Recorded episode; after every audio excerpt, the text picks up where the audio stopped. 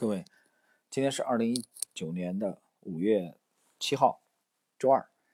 呃，我们在这个今早呢，把查理芒格在今年的二月十四号，呃，在这个 Daily Journal 这个公司的年会上的演讲的第一部分啊，跟大家一起学习了。那么在这里呢，我们呃继续学习这篇。长篇演讲的第二部分的内容，在第一部分呢，查理芒格花了主要的篇幅啊，来讲解坚守能力圈的重要性。那么，他也剖析了为什么那么多的机构啊，他每年的业绩并不出众，他们贪多啊，他们把精力分散在了许多的事物当中，而。伯克希尔、哈萨维和查理芒格与沃伦巴菲特，他们是集中啊，是专注投资的顶尖高手。其实也就是相对集中精力的这种投资智慧。好，我们来看第二部分的芒格演讲内容。我父亲是奥马哈的一位律师，他曾经接待过一位客户，这位客户的丈夫经营一间肥皂厂，她的丈夫去世了，我父亲帮他。把肥皂厂卖了出去。在美国深陷大萧条的年代，这位女士是奥马哈最富有的人之一。她有一间小肥皂厂，还在奥马哈最刚到嗯高档的这个社区有一套豪宅。肥皂厂卖出以后，她有高档社区的一套豪宅，还有三十万美元。在一九三零年，三十万美元是非常大的一笔钱。那时候，一个小汉堡五分钱。一个大汉堡一毛钱，只要两毛五分钱，就能吃饱一天的饭。他可是有三十万美元呢。他没请投资顾问，没找任何人帮忙。他是个很了不起的老太太。她简简单单把这笔钱分了五份，买了五只股票。她的遗嘱是我认证的，所以我记得其中的三只股票是通用电气、陶氏化学。杜邦公司，其他两个我忘记了。买完之后，他再也没动过这些股票。他没付给投资顾问一分钱。他买了股票之后就放那儿了。他买了一些市政债券。一九五零年代，他去世的时候留下了一百五十万美元。这中间他没交一分钱的费用。我问他：“您做这个决定的时候是怎么想的？”他说。我当时觉得电力和化学以后能有大发展，他只是买了，然后干等着。我一直非常欣赏这位老太太，她是我喜欢的类型。这样的人太少了。钓鱼的第一法则是在有鱼的地方钓鱼。钓鱼的第二规则是记住第一规则。我们很多人去了鳕鱼已经钓光了的地方，还想钓上鳕鱼来。在竞争极其激烈的环境中，你再怎么努力都没用。在投资领域，即使是很小的机会，也有人在跟踪。有一次，我参加密西根大学的投资委员会会议，会议上，其中一位取得成功的投资者来自伦敦。这位投资者在伦敦是怎么投资的呢？他看中了撒哈拉以南非洲地区。撒哈拉以南非洲地区上市的公司很少，只能找到几个在粉单市场上市的银行股。于是他买入了这些银行股，能买的量很少。非洲的穷人逐渐改变了把钱放在家里的习惯，越来越多的人开始把钱存入银行。这位投资者也越来越赚钱，最后他赚了许多钱。没有别人投资非洲的小银行，只有他自己。可惜，这个小小的利基很快被填上了啊！这个利基啊，没明白什么意思。这个应该可能是文笔的错误。我们继续看下文。作为基金经理，投资撒哈拉以南非洲地区的小银行，为客户赚了钱。下一个投资机会上哪儿去找？利基填平是很快的。一个在伦敦的基金经理都能去买非洲小银行的股票，你说赚钱的利基还能剩下多少？太难了。在我们生活的现代世界中，有人专门拉别人下水，教别人频繁交易股票。在我看来，这和教唆年轻人吸食海洛因没什么两样，蠢到家了。一个已经赚到钱的人，怎么可能以教唆别人炒股发财为生？在电视上，我们经常看见电视是个神奇的地方。有人说，我手里这本书可以教会你每年赚三倍，你只要付邮费就能得到这本书。一个人突然发现了每年赚三倍的秘诀，怎么可能还在网上卖书？太可笑了！我说的这一幕是现代现代商业的写照，人们每天都在做这样的事，还自以为是自己对社会有益的公民。广告公司给一家保险公司出了一套文案，是这么说的：两个人从盖可保险公司转到了 GLOTZ 保险公司。每个人都省下了四万美元。他们隐瞒的事实是，全美国只有两个这样的人，而且这两个人都是猪头。这则广告是在故意误导消费者，我觉得很反感。现在有意误导他人的种种行为太明目张胆了。我再讲个小故事，也是关于现代生活的，希望你能从中得到启发。这个故事发生在从前，有一个人，他有一匹好马，这是一匹骏马，步履轻盈，毛发光亮。这匹马什么都好，就一个毛病，有时候它突然脾气暴躁，性情顽劣。谁要是当时骑着它，非得被摔断胳膊、断腿不可。这个人找到了兽医，他问兽医：“该怎么治治这匹马呢？”兽医说：“很简单，我有办法。”这个人说：“快告诉我吧。”兽医说：“你在这匹马表现很好的时候，把它卖掉。”总的来说，沃伦和我，我们两个人从来没为了赚钱忽悠傻子从我们手里接货。我们赚钱靠的是在买的时候赚。如果我们卖的是狗屎，我们不会把狗屎说成包治关节炎。我觉得别去骗人，还是像我们这么活的比较好。在现实中，骗子总是有，就说那些江湖骗子吧，他们蒙人的伎俩多着呢，总有骗子利用人性的弱点。牟利，我们必须增加自己的智慧，才能远离种种欺诈。至于自己家里出了骗子，那躲不掉。碰上这种情况，我也无解。这里岔开解释一下，呃，芒格这段其实讲的是道德的重要性啊。其实这两天跟朋友交流的时候，我也反复谈这个观点。首先要做一个好人啊，无论你是一个生意人啊，一个老板，还是一个这个投资者。那么你首先要考虑让自己成为一个好人。你首先成为一个好人，那么你才有可能去展开一笔好的生意啊，一笔好的投资。为什么这么讲？有人说这有关系吧？我认为有关系。你成为一个好人，那么你就心安理得，你每天睡得比较安稳，你既不担心啊偷税漏税，税务局来找你，你也不用担心有行贿受贿。有检察院来找你，所以心安理得非常非常重要。那我们倒推，成为一个好人很重要。那么作为杰出的投资大师查理芒格，在这里啊，通过这个比喻，还是在强调做一个好人的重要性。我们中国的这个明朝的这个大哲学家王阳明，其实也强调啊，他强调致良知。良知。好，我们看查理芒格，呃，这篇演讲在这个 Daily Journal 公司年会上这篇演讲的后边的内容，在自己可以做出选择的情况下，有许多人我们应当远离。我父亲有一位很要好的朋友，是他的客户。我父亲还有另外一位客户，是个装逼犯。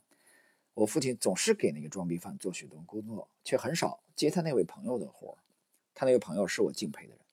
我问父亲为什么，他告诉我：“查理，你个小傻瓜，那个装逼犯总是没完没了的惹官司，他总是在到处制造麻烦，总是手伸得太长，总是不检点。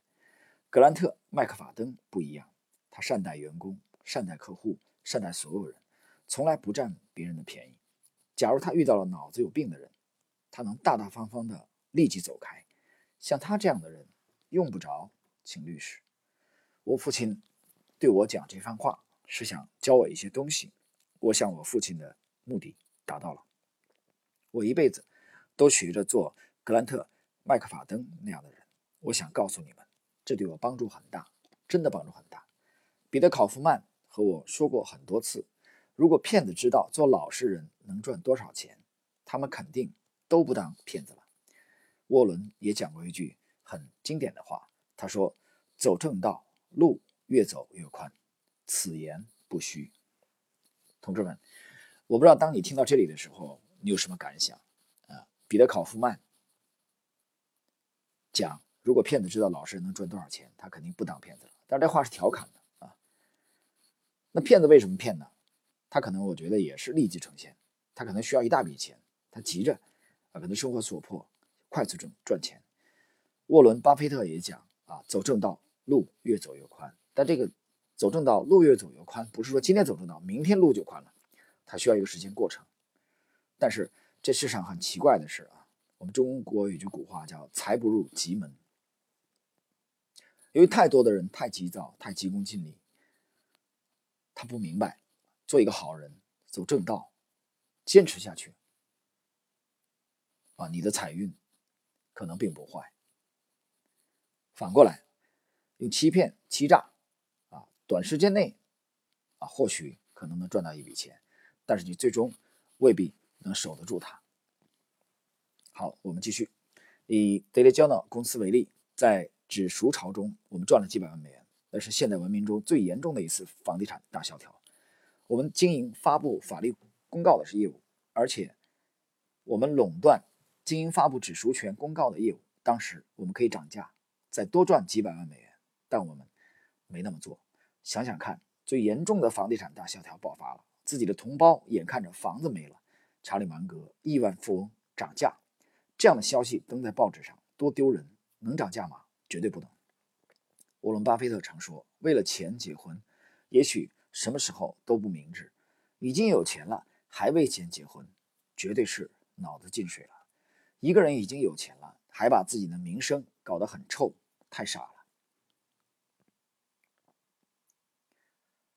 呃，读到这里的时候，啊，其实我想到了我身边的朋友，啊，我曾经交往过的朋友。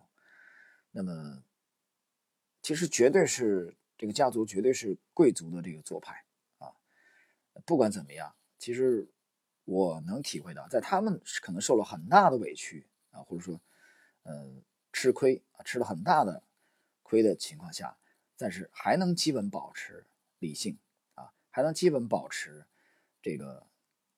不讲难听话，啊，或者尽量的不去讲很难听的话，我觉得这个其实就是风度啊，这个其实就是教养，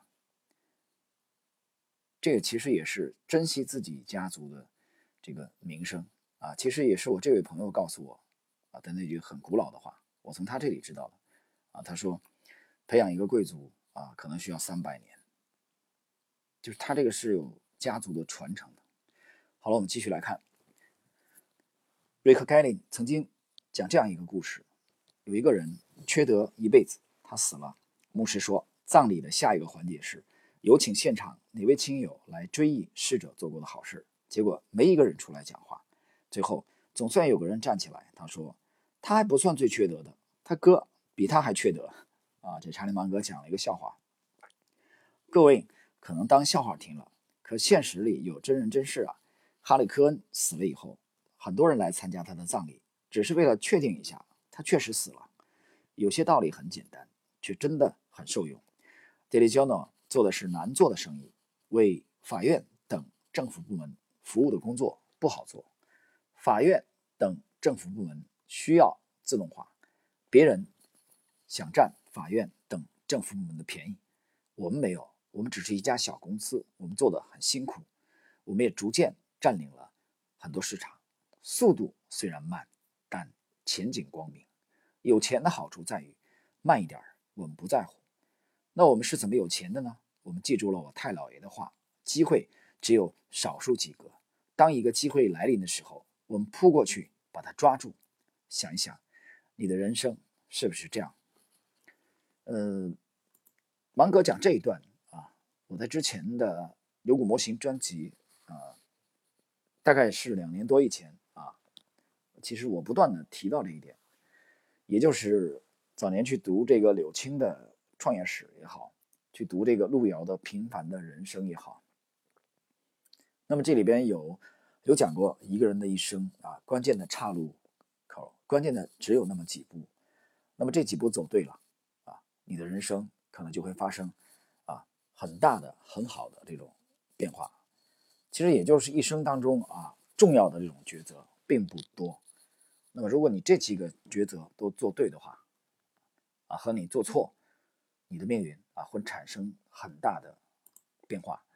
芒格在整个这篇演讲的其实第一部分啊，其实就是在上一集的时候，他已经向我们强调了，沃伦·巴菲特、伯克希尔·哈萨维啊、查理·芒格他们并不是追求。啊，可以找到许许多多的牛股，大家去看一看他们重仓的品种，他们只不过是非常完美的啊，诚实的践行了他们的这个投资理念，也就是把握住一生中为数不多的几个好机会，重仓下注，长期持有而已。当然，我知道这里边有人会讲啊，有人不服气，他说你这个巴菲特这一套完全克隆到中国来，未必会呃，就一定有这么好的效果。这点我承认，我承认，巴菲特的三零年出生啊，投资的这个风格集大成啊，真正光芒万丈，应该是四十多岁、五十岁以后的事情啊。三零年到现在，呃，巴菲特现在已经八十九岁了，就是四五十岁以后才完全的这个成熟风格。他这里边，你看看最近的四五十年美股啊，是否是一个？长期的上升趋势啊，这点毫无疑问，毫无疑问啊。虽然其中有这个越南战争啊，应该是在六五年前后的啊，有这个呃海湾危机啊，石油危机，七十年代应该也有这个海湾战争啊，也有这个八七年的美股大股灾。但是总体来说，美国的股市呢？啊道琼斯指数、标普五百，啊，在几十年的跨度内，在不去不挠的创新高、创历史新高，所以这个也给了伯克希尔哈萨维的这种长期持有的，啊，持有美国伟大公司的与这些优秀公司共成长的风格，给了他们啊非常丰厚的利润。但另外一点是，美国的这个特殊的这个啊制度啊，决定了它可能也是为了避税。所以我们要综合的去判断巴菲特的风格。那在中国，你完全克隆，这还是有问题的你比如说，中国有很多的这个公司啊啊，水分比较大。那你要怎么去用慧眼识别出中国少数的伟大的公司？有吗？当然有。这个对你的投资的呃去识别标的要求是非常高的啊。但是并不代表说啊，巴菲特、芒格的这种风格在中国就绝对没有无路可走啊！我不这样认为。其实我也赞同说，价值投资在全世界其实都是适用的。你不投股票，你做生意，你去投资房地产，价值投资也是适用的。这一点虽然我是一个趋势投资为主的人，但我同样高度的赞同。好，我们继续再讲一个我的亲身经历啊，查理芒格继续来。讲演，一九七零年代，我犯了个错误，一笔该做的投资我没做，没犯这个错的话，芒格家族的错财富是现在的两倍。我犯的那个错太傻了，我错过了那个机会，否则我的资产是现在的两倍。生活就是这样，错过一两个机会难免的。我们身边总有这样的人，他们找到了比自己更优秀的伴侣，他们做出了明智的决定，也是幸运的决定，找到比自己优秀的伴侣。这是多少钱都买不来的。许多人是年轻时无意间找到了比自己更优秀的伴侣，其实未必要碰运气，可以有意识的去追求。很多人身上贴着醒目的标签，上面写着“危险，危险，切勿靠近”，还有人迎着往前冲。不应该啊！你们笑归笑，这绝对是后果很严重的错误。这里边呢，其实芒格强调婚姻的重要性了啊，去读一读这个《穷查理宝典》。他已经经常强调这一点啊，一个好的婚姻啊，对一个人的这个幸福啊影响是非常巨大的。好，我们继续。芒格说，其实未必要碰运气，可以呃，这个我们这个董事会里的人，大家一起做着特立独行的事，共度人生的坎坷，够奇葩的了。毕竟我们年纪都这么大了。Gary，维尔科克斯算我们这里的年轻人了。我们是个很独特的董事会，这个案例也值得各位思考。你看我岁数这么大了，老成这样了，还活得很开心，怎么做到的呢？这是另一个话题了。你们愿意听？我再讲两个小故事。下面这个故事是编出来的，但是很启发人。一位年轻人去拜访莫扎特，他说：“莫扎特，我想写交响乐。”莫扎特说：“你多大了？”年轻人说：“我二十三。”莫扎特说：“你太年轻了，写不了交响乐。”年轻人说：“可是，莫扎特，你十岁的时候就开始写交响乐了。”莫扎特所：“说没错，可我那时候没有四处问别人该怎么写。”还有一个关于莫扎特的故事。莫扎特可以说是人类有史以来最伟大的音乐天才。他生活过得怎么样呢？莫扎特一肚子愤懑，郁郁。寡欢，英年早逝。莫扎特怎么活成这样呢？他做了两件事，谁做了这两件事都足以陷入痛苦。莫扎特并不知道量入为出，在金钱上挥霍无度，这是第一件。啊，这点其实我想起来了，杰西·利弗莫尔。第二件，他内心充满了嫉妒和抱怨。谁要是挥霍无度，还充满嫉妒和抱怨，一定活得又苦又惨。早早离开人间，想活得苦，想死得早，请学莫扎特。那个年轻人请教莫扎特如何写交响乐。你们从这个年轻人的故事中也能学到一个道理：这个道理是，有的东西，有的人学不会，有的人天生就比你强，你再怎么努力，也总有人比你更强。我的心态是，那又怎样？我们现场的这些人，有哪一个是非得站上世界之巅不可的吗？没那个必要。帝王将相修了那么多规模庞大的陵墓，我总觉得很可笑。